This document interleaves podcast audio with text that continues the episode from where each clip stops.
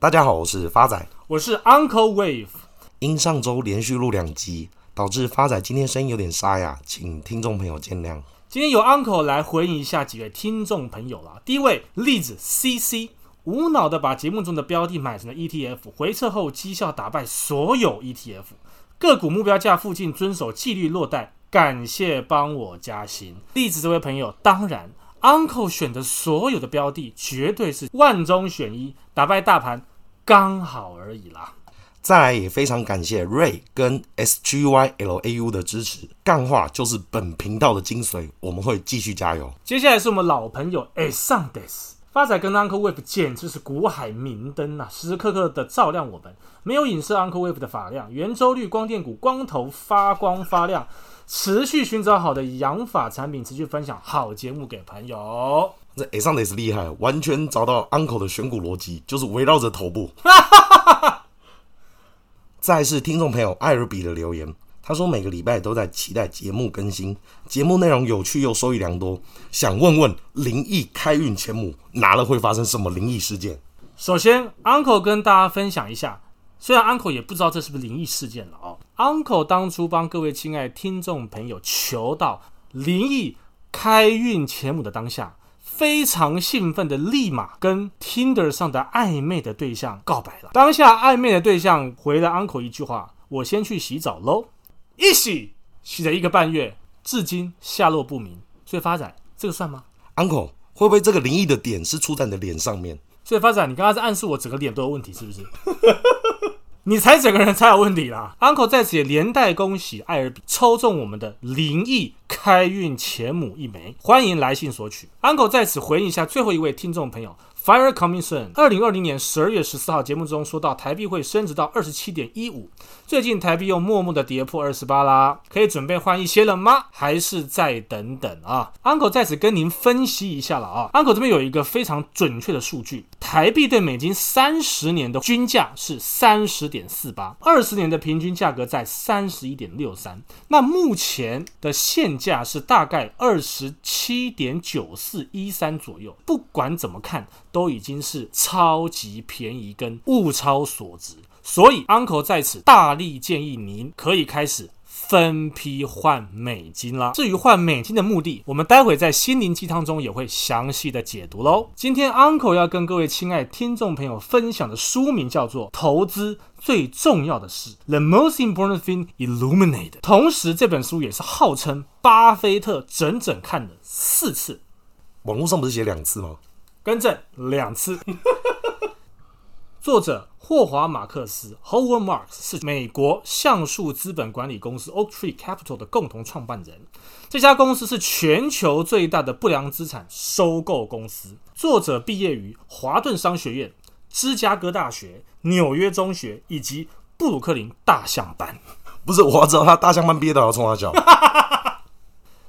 这本书 Uncle 分三大重点跟各位亲爱听众朋友一一剖析了。第一个，优秀的投资者的特质；第二个，如何理解投资中的风险跟周期；最后一个，日常投资的好习惯。第一个部分，作者主张要打败大盘，投资人应该要培养所谓的第二层思考。什么意思呢？Uncle 在此举一个例子，跟各位亲爱听众朋友分享一下什么叫第二层思考了啊、第一层思考的投资人他会想，这是一家好公司，所以我要买这家公司的好股票。那第二层思考的人会想，大家都觉得这家公司是好公司，但股价可能被高估了，我要卖掉。白话文来讲，第二层思考就叫做逆向思考。以投资为例，市场永远都是八二法则，两成的人赚走市场八成人的财富。当你的思考跟八成人的人一样，代表你一定不会赚钱。以最近的新闻实例为例，比尔盖茨离婚，太太梅琳达离婚，总共拿到将近快六百多亿美金。第一层思考的人就觉得他太太要变成世界女首富了。可是像 Uncle 第二层思考的人，现在就把 Tinder 拿起来，筛选条件设在五十五岁到六十五岁，开始。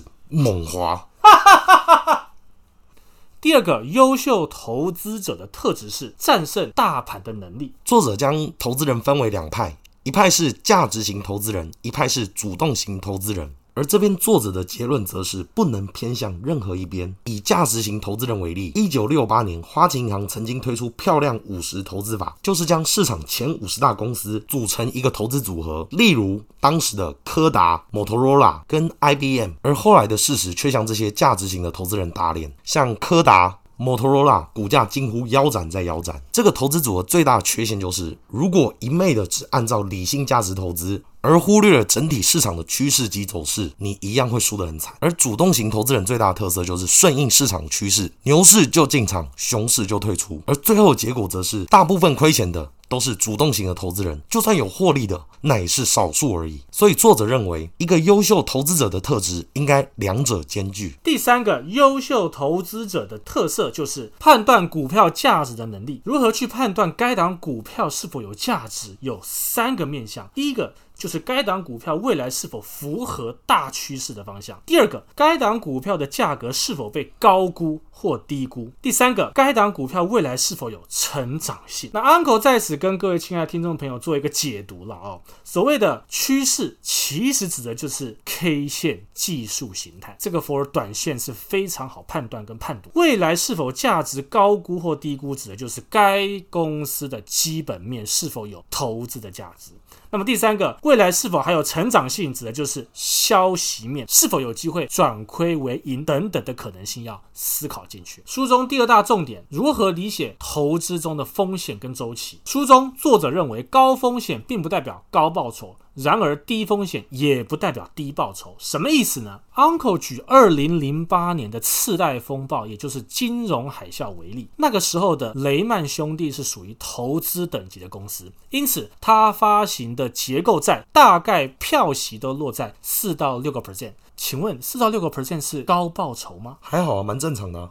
你看，随之而来的就是雷曼兄弟因信用风险而倒闭，所有的投资人。血本无归。作者在书中举一个例子啊，他的亲戚是一个赌徒，在一场只有一匹正常的赛马的赛局中，作者的亲戚押了八成的身家在这一只唯一正常的马，结果结局是这匹马跑出了场外。还是输钱。这则故事完全的告诉我们，风险无法趋避，只能被分散。发仔也在此回应前面听众朋友问该不该买美金的留言。其实买美金就是一个风险分散非常好的方式。发仔先讲结论：买美金等于间接在帮您的台股部位去做一个分散风险的效果。发仔问 Uncle 一个问题：今天台股跌，外资会怎么做？当然是把钱汇出台湾啊。那钱汇出台湾，台币是贬值还是升值？当然是贬值喽。发仔以两千年的网络泡沫跟零八年的金融海啸为例，两千年当时台股修正将近六十六个 percent，而当时新台币的汇率是一路从三十点五贬到三十四点八，而第二次金融海啸台股修正将近六成，当时的新台币汇率是一路从